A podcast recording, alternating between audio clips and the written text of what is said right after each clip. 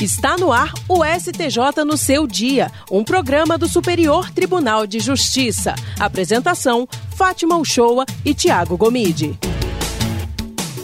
Olá, ótima tarde para você na sintonia 104,7 FM Rádio Justiça e também para quem nos acompanha pelas plataformas digitais. Está começando mais um STJ no seu dia. Eu sou o Tiago Gomide e hoje nós vamos falar sobre o sistema prisional e o modelo de trabalho desenvolvido pela Associação de Proteção e Assistência aos Condenados, a APAC, que é uma entidade civil idealizadora de um método de recuperação e reintegração social de presos. E aqui comigo para conduzir essa conversa está Fátima Uchoa. Tudo bem, Fátima?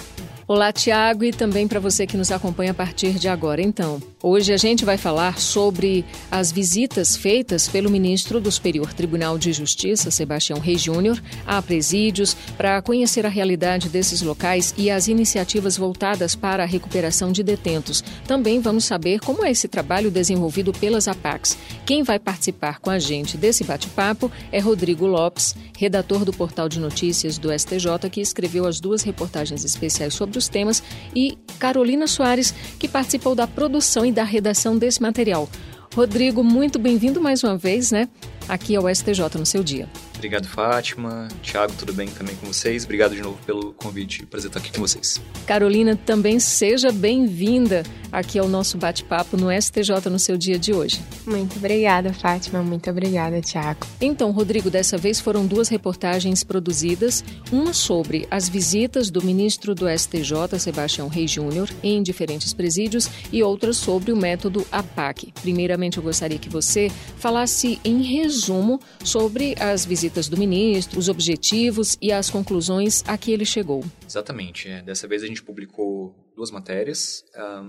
Em relação à pauta sobre a visita do, do, ministro, o ministro Sebastião ele tem. O ministro Sebastião é um ministro de Direito Penal, né, aqui do, do STJ, componente da sexta turma e da terceira sessão, e tem um projeto para visitar presídios em todo o Brasil e nesses projetos fazer uma série de registros foto, fotográficos, né, é, ter contato com os presos, fazer a, as imagens. E foi dessa iniciativa do ministro que partiu a nossa também de acompanhar, uh, ah, para entender como é que funciona esse contato do ministro né, né dentro do, do, presídio e com, com os presos. Né? Esse, esse, contato de um ministro, normalmente a gente vê de uma forma uh, mais distante em relação à execução da pena, né?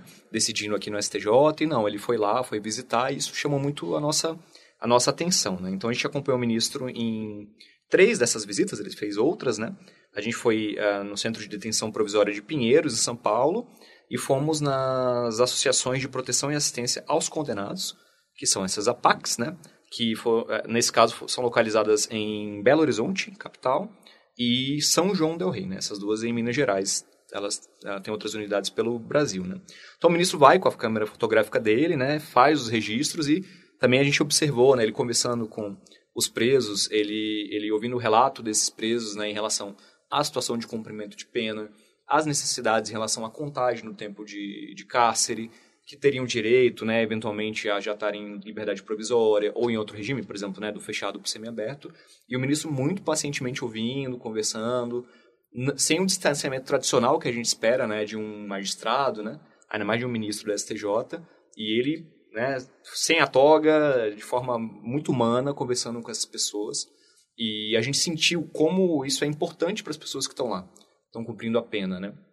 Essa, esse respeito à dignidade da pessoa que errou, que tem uma pena para cumprir, mas que continua sendo um ser humano ali, né? É, que tem, que depois que terminar o período no cárcere vai voltar para a sociedade Uh, e precisa de oportunidades, né? E quanto mais dignidade no cumprimento da pena, melhor essa pessoa vai voltar para a sociedade. Então, a gente observou isso uh, e teve a oportunidade de enxergar um pouco a realidade do sistema prisional, com os defeitos que ele tem, obviamente, mas também com as coisas boas, as iniciativas boas que estão sendo feitas nesse momento aí no sistema prisional brasileiro.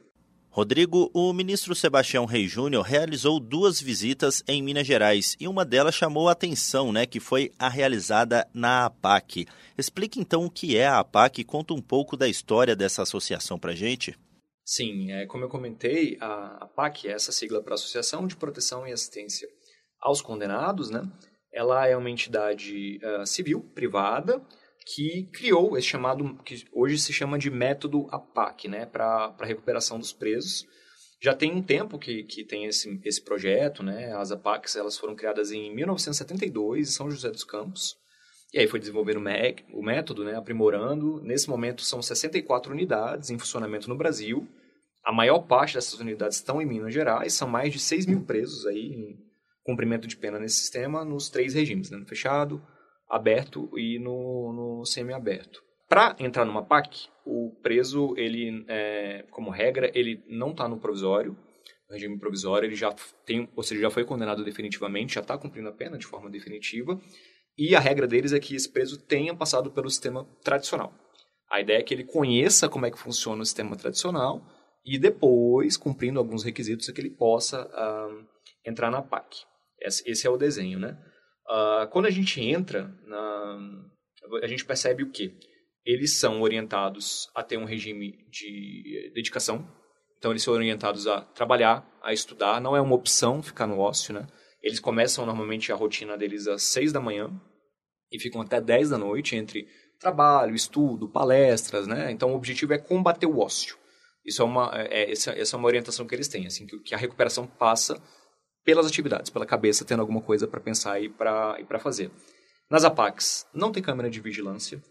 Uh, quando a gente entra, é, diferente daquela coisa dos uniformes, né, da, da, da separação rígida ali de quem está cumprindo pena e quem está trabalhando, a gente não percebe inicialmente quem são os presos, quem são os guardas, quem está ali como voluntário. É, assim, as pessoas usam as suas próprias roupas, então inicialmente você não sabe quem é quem, né? Quem cuida da segurança das APACs são os presos, né? Eles têm a chave das celas, então alguns presos designados, claro que sob orientação, depois de um tempo, né, tem uma relação de confiança, eles ficam com as chaves da, das celas, então é preso cuidando de preso. Essa, essa é a ideia da, da PAC, né? Então há essa relação que é totalmente diferente do sistema comum, e, e a ideia é que o preso sinta a responsabilidade pelo cumprimento da própria pena. Que ele perceba nessa nesse desenho que ele pode ser respeitado no cumprimento da pena e pode melhorar o seu próprio estado na prisão. É, então, essa relação de confiança que se cria. Né? Existem duas frases que eu acho que representam muito assim, a, a, a crença na, na ressocialização e essa dignidade do, do preso, né? que é todo homem é maior que seu erro, isso está nas paredes do presídio, né? É, eles comentam isso também, e que ninguém é irrecuperável. Eles têm esses dois lemas assim que são trabalhados nas APACs. Rodrigo, você falou aí um pouquinho sobre a estrutura física, né? Mas eu gostaria de saber, você que visitou juntamente com o ministro esses locais, eu gostaria que você falasse um pouco sobre o ambiente aí, o que mais te impressionou, a sua visão sobre as APACs. Sim, então, além desses pontos que a gente já comentou, né, sobre a estrutura, né, fora do que a gente percebe como seria uma prisão comum, né, outras coisas chamam a nossa atenção. Por exemplo, a limpeza né, das APACs, né, Uh, quando a gente entra, a gente não sente cheiro de cigarro, por exemplo. Quem conhece um presídio normal sabe como é forte o cheiro de cigarro em geral, né? Como já tem esse, esse impacto no começo, né? O cheiro é de limpeza nos locais, até porque na PAC é proibido uh, fumar.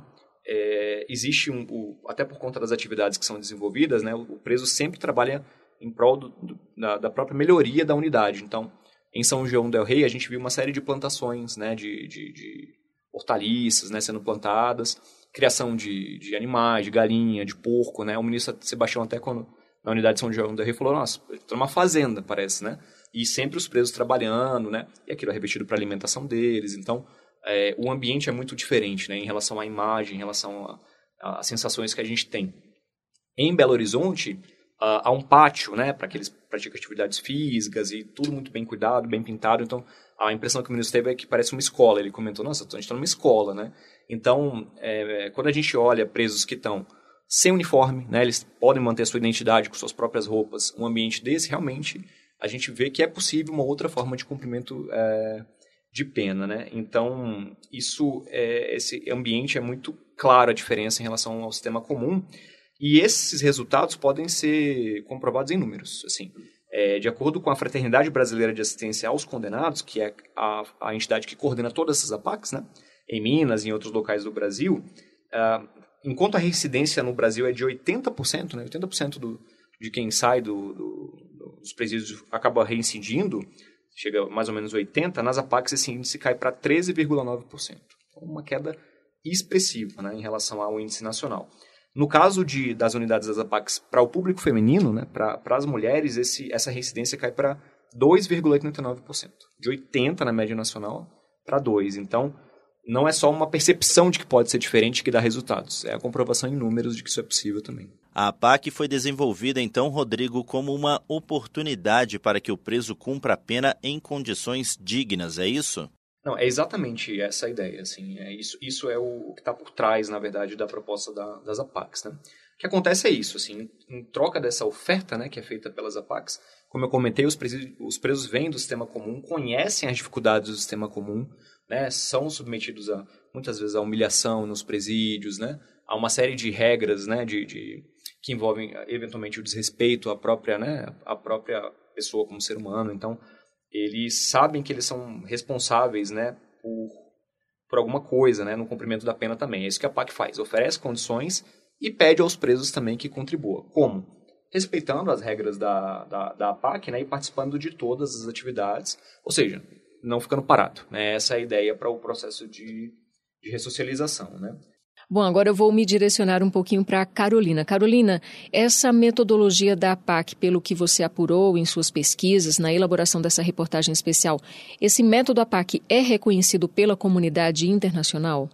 Sim, Fátima, tem um reconhecimento da comunidade internacional, sim. Essa preocupação do método da PAC com respeito da dignidade do preso impressionou tanto os brasileiros quanto a comunidade internacional. No caso, a Prison Fellowship International, que é uma organização não governamental que atua como órgão consultivo das Nações Unidas em assuntos penitenciários, essa organização reconheceu que o método APAC é uma alternativa para humanizar a execução penal. Mas uma coisa importante de destacar é que o método APAC é uma alternativa. Mesmo com o sucesso da iniciativa, eles representam uma alternativa ao sistema convencional e não são capazes de solucionar todos os problemas que envolvem o encarceramento no Brasil. Então, na avaliação das condições para a transferência do preso do sistema convencional para uma APAC, é analisado, por exemplo, se o preso tem alguma ligação com facções criminosas, é, se ele tem outros requisitos, como, por exemplo, se ele não tem faltas graves nos últimos 12 meses de cumprimento da pena. Então, é feita realmente uma análise para ver se esse preso realmente está pronto para entrar na experiência da PAC, como o Rodrigo mencionou anteriormente. Diante desse cenário e pelo que você, Carolina, e o Rodrigo apuraram para a reportagem especial, há algum movimento para fortalecer ainda mais esse método APAC? Sim, existe essa movimentação.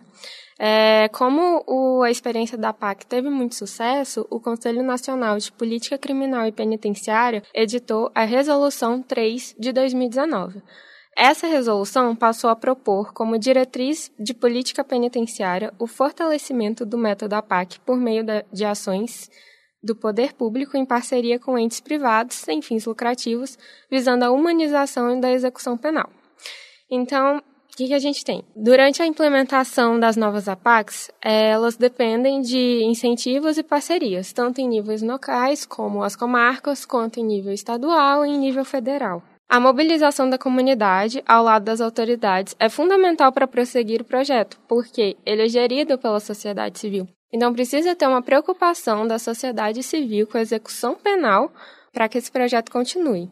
Então, esse projeto das APACs nasce por decreto, mas precisa haver uma ampla sensibilização comunitária para o problema da execução penal, de modo que a própria comunidade possa fomentar a implantação das APACs. Então, tem que ter aí uma parceria entre a sociedade civil e o sistema penitenciário para continuar fomentando e estimulando que o projeto cresça e se expanda. Rodrigo Lopes, mais uma vez, muito obrigado por participar do STJ no seu dia. Muito obrigado de novo pelo convite. É sempre um prazer conversar, conversar com vocês dois, Fátima e Tiago, e estamos sempre à disposição. Carolina, agradeço a você também a participação no nosso bate-papo de hoje. Muito obrigada, Fátima. Tiago, foi um prazer participar dessa conversa com vocês. Vale sempre destacar que o conteúdo completo da reportagem do Rodrigo Lopes e da Carolina Soares pode ser conferido no site do STJ. Basta acessar www.stj.jus.br todo domingo tem uma matéria especial publicada no portal abordando tanto questões institucionais como jurisprudenciais relacionadas ao Tribunal da Cidadania. Vale a pena conferir. STJ no seu dia. É isso, gente. O STJ no seu dia fica por aqui. Muito obrigada por sua companhia em 104,7 FM Rádio Justiça e também para você que nos acompanha pelas plataformas digitais. O programa STJ no seu dia tem produção de Janaína Figueiredo. Trabalhos técnicos de Júlio César e Roberto Fernandes. Direção de Daniele Lombardi e coordenação geral de Eduardo Moura. Até sexta-feira que vem. A gente se encontra. Tchau, tchau. STJ no seu dia, um programa do Superior Tribunal de Justiça.